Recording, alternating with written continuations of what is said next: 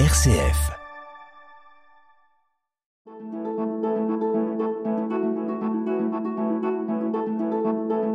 Itinéraire. RCF.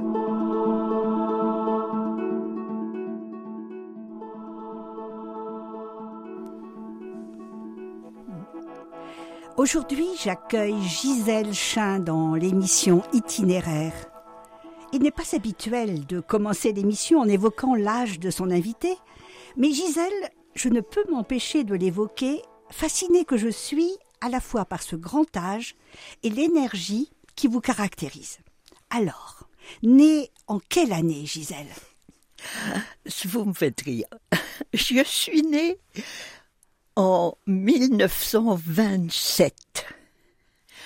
Et j'aime beaucoup dire, non pas j'ai 95 ans, mais je suis entrée dans ma 96e année. Voilà. Et pourquoi? Parce que l'avenir est devant moi, pas derrière. Mais bien sûr. Alors, amis auditeurs, vous avez tout de suite senti le ton de l'émission. Gisèle est une grande dame par tout ce qu'elle a fait, mais aussi tout ce qu'elle continue à faire. Une belle leçon de vie. Et j'ai eu, moi, envie de faire cette émission avec elle parce que Gisèle, elle est solaire. Quand je vous ai rencontré, il y a quelque temps à RCF Loiret, au cours de nos émissions, comme par exemple Dieu premier, premier servi ou bien d'autres émissions, je vous ai trouvé, Gisèle, vraiment lumineuse. J'ai été frappée par votre rayonnement et je me suis dit, pour être ce que vous êtes, il doit y avoir un secret quelque part. C'est ce secret que nous allons essayer de découvrir. Itinéraire. Sur RCF. Itinéraire. Alors Gisèle, à vous, commençons par le commencement, l'histoire d'une vie. Oui, mais vous savez ce qu'on vient d'entendre, effectivement, ça peut pas être quelque chose de tranquille. Non, mais je vais dire une chose importante. Ma famille est une sainte famille. Mes parents ne se sont jamais disputés. J'ai eu la grande joie d'entendre mon père, alors qu'il était dans sa extrême partie de sa vie, puisqu'il est mort le lendemain, se tourner vers maman et lui dire Eh ben, on pourra toujours dire que tu m'as rendu heureux. Quelle belle phrase. Voilà le fond de mon existence d'enfance. À part ça, on m'appelait l'idiote du village. L'idiote du village, comment ça? Oh, parce que je ne savais pas parler, parce que je savais pas euh, raconter n'importe quoi, je me taisais, je faisais de la musique. J'ai fait de la musique, ça a été la seule chose qui m'a intéressée jusqu'à l'âge de 50 ans. La musique. Et maintenant, je m'aperçois que c'est quelque chose d'extraordinaire parce que la musique, c'est un langage. Ce que je n'arrivais pas à dire avec euh, un verbe, un sujet, un complément et tout ce que vous voudrez. Je le disais, je le pensais, je le vivais en jouant de la musique. Mais est-ce que vous avez pris des cours? Oh ben oui. Euh, je, suis pas, je suis pas une, un extraterrestre. Oui, c'est ça. J'ai pris des cours. Vous avez pris des cours, mais vous avez senti tout de suite que c'était votre domaine. Ah, il paraît que j'ai commencé. Euh, c'était ma sœur qui prenait des cours de solfège et moi on me laissait dans la pièce à côté. Et l'histoire de famille raconte que alors que le professeur disait qu'est-ce que c'est que cette note là et puis qu'est-ce que c'est que cette note là et cette autre note. Et là les élèves se taisaient complètement et on entendait une petite voix de la pièce à côté c'est un do Vous aviez quel âge à peu près? Quatre ans paraît-il. Quatre ans, donc Quatre finalement ou six doué. ans, ouais. peut-être six ans disons en tout cas on me mettait pas au cours de solfège parce que j'étais trop petite D'accord. Mais vous, quand on a préparé un petit peu l'émission, vous m'avez dit Oui. une phrase qui m'a quand même euh, interpellée. Mhm. Vous avez, euh, plus tard d'ailleurs, eu l'impression que dans cette enfance, vous étiez presque un peu autiste. Enfin, Ben, parce que je, parce que je parlais pas. C'est ça, le manque je de parlais parole. pas, je prenais pas de décision. On me disait regarde ta sœur, regarde ta sœur, et fait pareil. On me disait pourquoi t'as mis ta robe euh, comme ça, c'était pas la peine. euh. Enfin, je prenais jamais les bonnes solutions. C'était la sœur qui était citée en exemple Mais ça m'a pas, vous savez, ça m'a pas traumatisé. Non, certainement. Apparemment, quand je vous vois maintenant, je pense qu'il n'y a pas eu de traumatisme, mais quand même, on dit toujours que dans l'enfance, il peut y avoir des tensions avec les frères et sœurs. Moi, je n'ai pas eu de frères et sœurs, je n'ai pas eu cette chance, mais j'imagine qu'il y a des tensions, c'est normal. Bien sûr, il y avait des tensions. Moi, je m'entendais très bien avec mon frère. Euh, ma sœur avait sûrement du mal avec moi parce qu'elle comprenait pas mon caractère et qu'elle avait, un- elle, euh, tendance à vouloir tout commander. D'accord, c'est Euh, ça. pendant la guerre, on a monté avec mes cou- cousines un jeu parce qu'il fallait bien se distraire. Et ce jeu consistait à faire de la peinture sur des galets. On était euh, au bord de la mer pour se protéger des, Allemands. Et euh, là, donc, euh, ça consistait effectivement des peintures sur galets. Et, ma sœur a écrit euh, une entreprise, alors président, directeur général, Odile Chin, ça, ma sœur. Et puis le, le- le secrétaire général, c'était ma cousine Janine. Puis ensuite, il y avait écrit les ouvriers, Gisèle Chin. Le personnel, quoi, le petit personnel. Et voilà. Voilà. Alors c'est un peu ça. C'est un peu ça. Et ça n'a changé vraiment qu'à 50 ans. Alors, revenons à la musique. Euh, donc, de la musique comme professeur. Oui. Jusqu'à 50 ans. C'est-à-dire, euh, donc, licence de. Racontez-nous un petit peu ça. Ah ben, je passais, euh, je passais à un moment où j'étudiais mais pour pour euh, tenter le bachot que je n'ai jamais eu devant une école qui s'appelait l'école normale de musique de Paris. Et un jour, je suis rentrée en disant je veux entrer dans cette école. Pourquoi? Très simple. Mon frère préparait Centrale. Ma sœur préparait une école de, pour s'occuper des enfants jeunes. Tout ça, c'était avec des diplômes, et moi, pas de diplôme. Eh ben, je voulais un diplôme. Et- Alors, j'ai demandé à entrer dans cette école pour avoir un diplôme. Et alors, comment ça s'est passé? Ces Alors, années de- bah, d'enseignement ils, ont, ils ont pris des renseignements sur cette école qui a été fondée par Alfred Cortot, un pianiste très connu, et c'était très, très, très beau comme, comme enseignement, et ça l'est toujours à l'heure actuelle.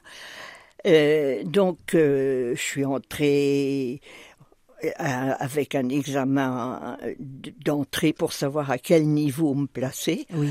J'ai eu à l'école normale de musique une vie qui est passionnante. J'ai découvert la musique, j'étais, j'étais vraiment profondément heureuse de ce que je faisais. Et puis, quand j'ai eu la licence d'enseignement, qui était le, le diplôme, fameux diplôme à obtenir, euh, on m'a tout de suite nommé professeur. Et Professeur dans des petites classes Voilà, avec les ça. enfants. C'était la question que j'allais poser. Euh, quelle classe, le rapport Voilà. aux élèves, c'était très agréable, certainement. Ah ben moi j'aimais, j'ai toujours aimé transmettre. Mais bien sûr, avec un professeur motivé, les élèves le sentent tout de suite et ont envie de bien faire. Oui, mais il faut qu'il soit doué aussi. Voilà. Alors, donc, la musique dans votre vie jusqu'à, on va dire, 50 ans à peu près. Et à ce moment-là, dans votre vie, il y a eu, et là on s'approche du secret, il y a eu un grand événement. Mais on va d'abord écouter la pause musicale que vous avez choisie. Et c'est Gisèle au piano. Alors, c'est le quatrième nocturne pour piano de Gabriel Fauré. On est malheureusement obligé de n'écouter qu'un extrait, mais vous allez nous dire ensuite, Gisèle, ce que cela représente pour vous, quel euh, euh, événement important s'est passé justement à cette époque-là.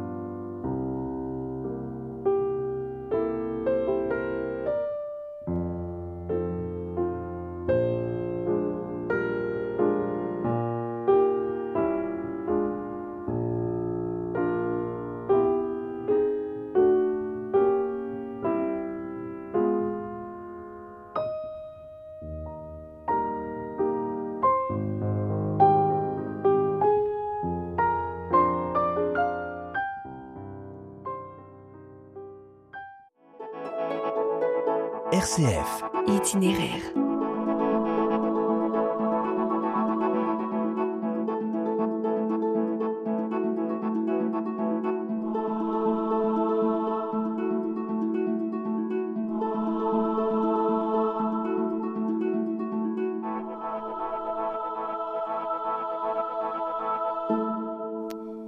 Je rappelle cet extrait, quatrième nocturne pour piano de Gabriel Fauré.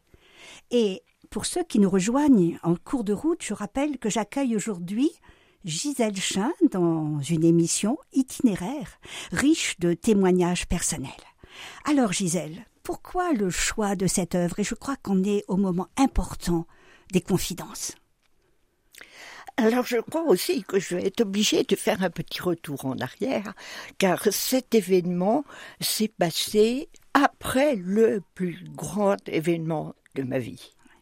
Alors je reprends carrément, euh, très heureuse de donner des cours, euh, très heureuse tout ça, c'était très bien, euh, mais quand même je trouvais que ma vie qu'est-ce que j'en faisais, je sais pas quoi. Et puis voilà que mon cousin Germain Denis, que j'appréciais particulièrement, qui faisait, qui était séminariste puis prêtre, vient me voir et me dit je quitte la prêtrise, je me marie. La catastrophe.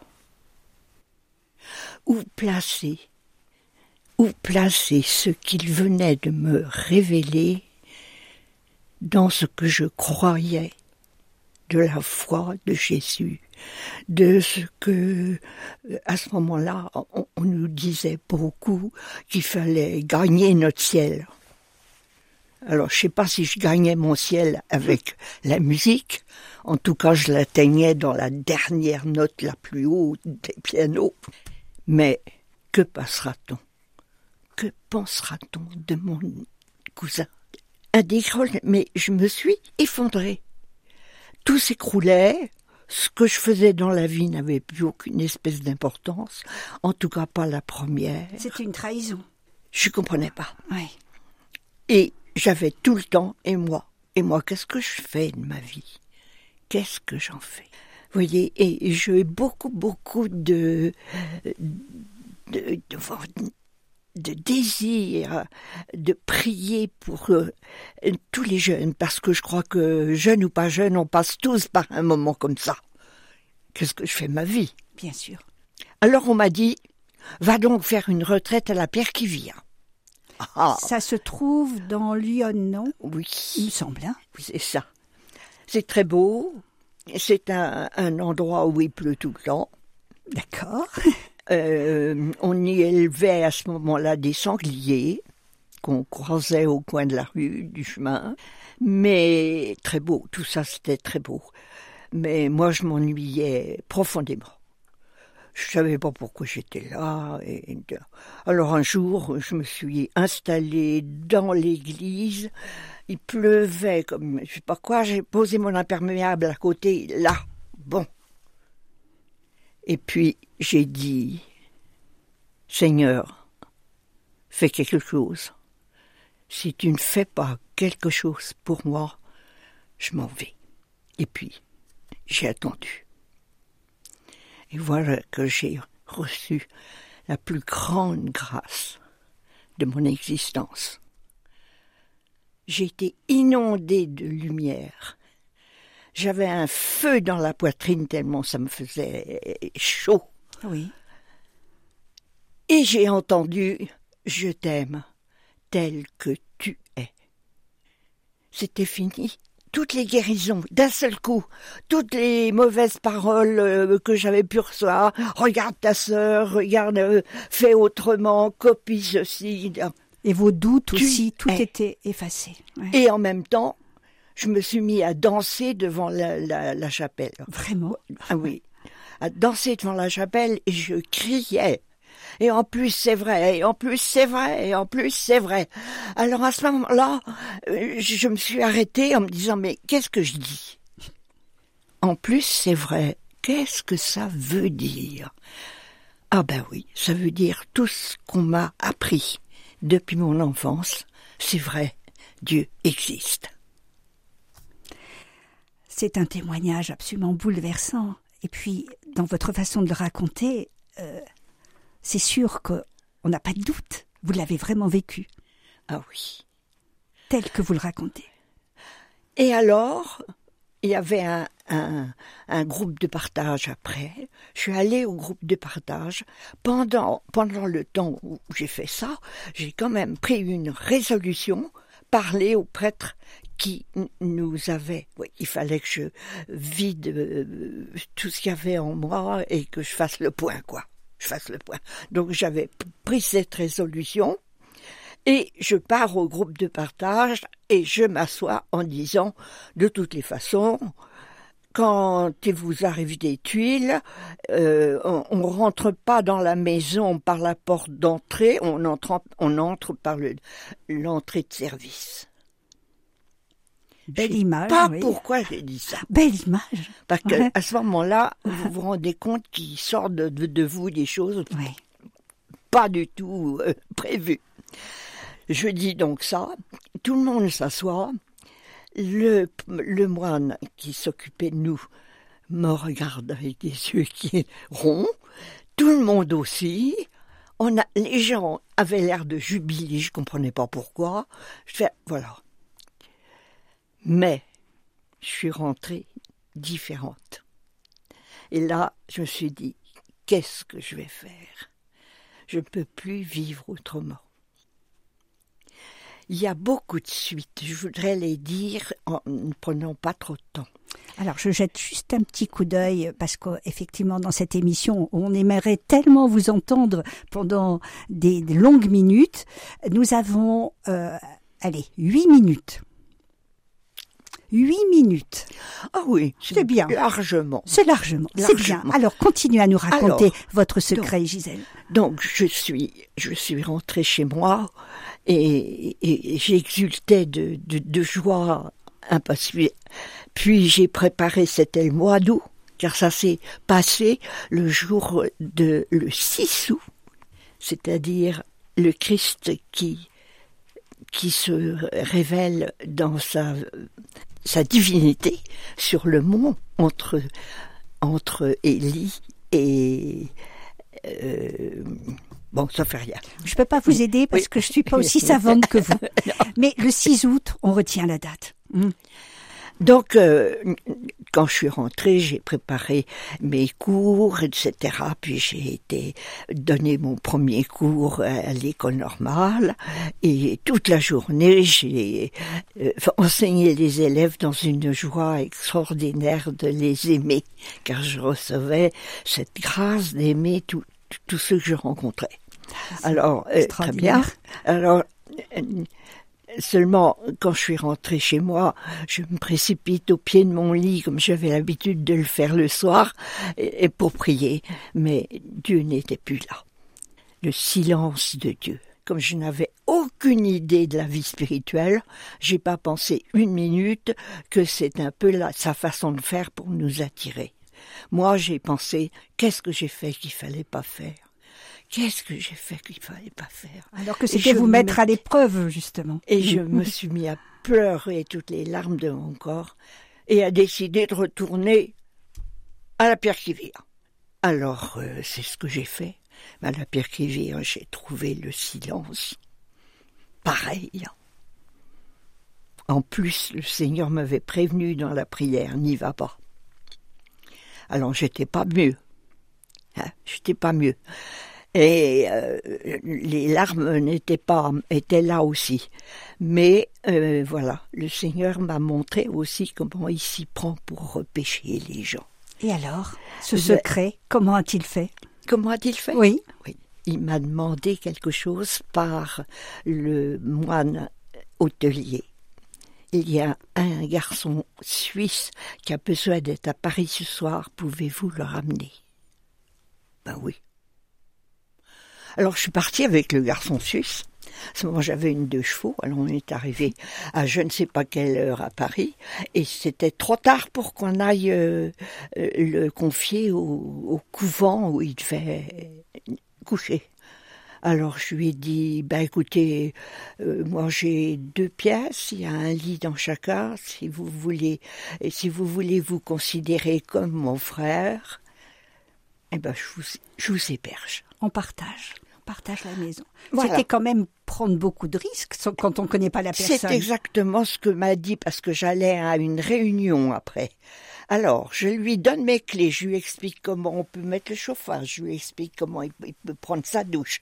Voilà, et je lui dis maintenant, je vais à ma réunion, surtout, dormez, on se verra demain.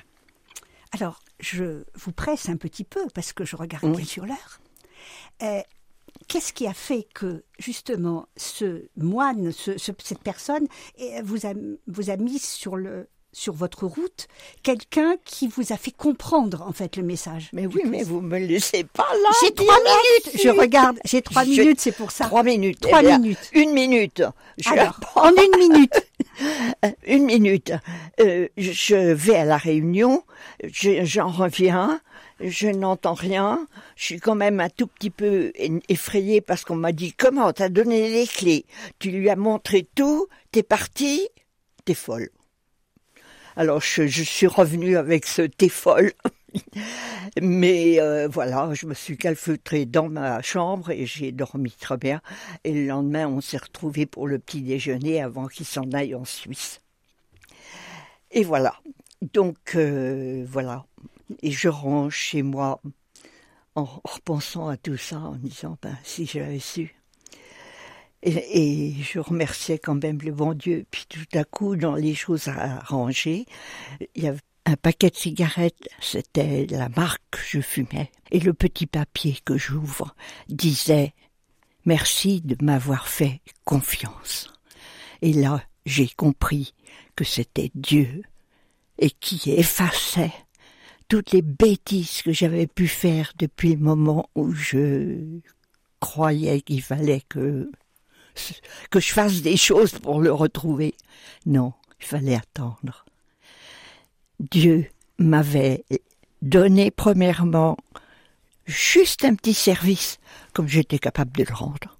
Pas plus, pas plus fort que ce que je pouvais faire.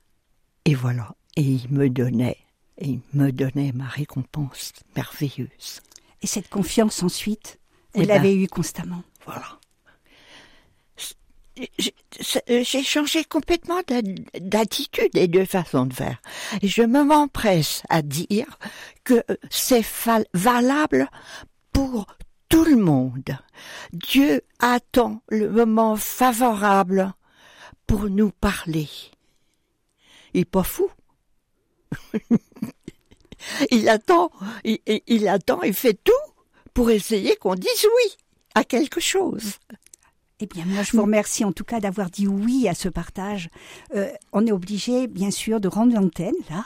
On aurait encore des tas de choses euh, à dire. Enfin, vous auriez des tas de choses à partager, Gisèle. Peut-être une autre émission, qui sait, un jour. Mais le, juste le mot de la fin. Mais il m'a donné l'idée de créer une chorégraphie. Et c'est cette chorégraphie qui va me faire changer. Merci Gisèle, merci vraiment beaucoup pour ce partage, pour cet itinéraire euh, étonnant. Je rappelle euh, que, amis auditeurs, que euh, c'était euh, Gisèle Chin que nous venons d'écouter, qu'on aurait aimé écouter encore doublement parce qu'elle avait tant de choses à partager. Et Gisèle est en maison de retraite, mais je vous assure qu'elle est vaillante. Juste le dernier mot, Gisèle, pour dire au revoir Eh bien, et nous souhaiter à nous aussi la confiance. écoutez votre vie.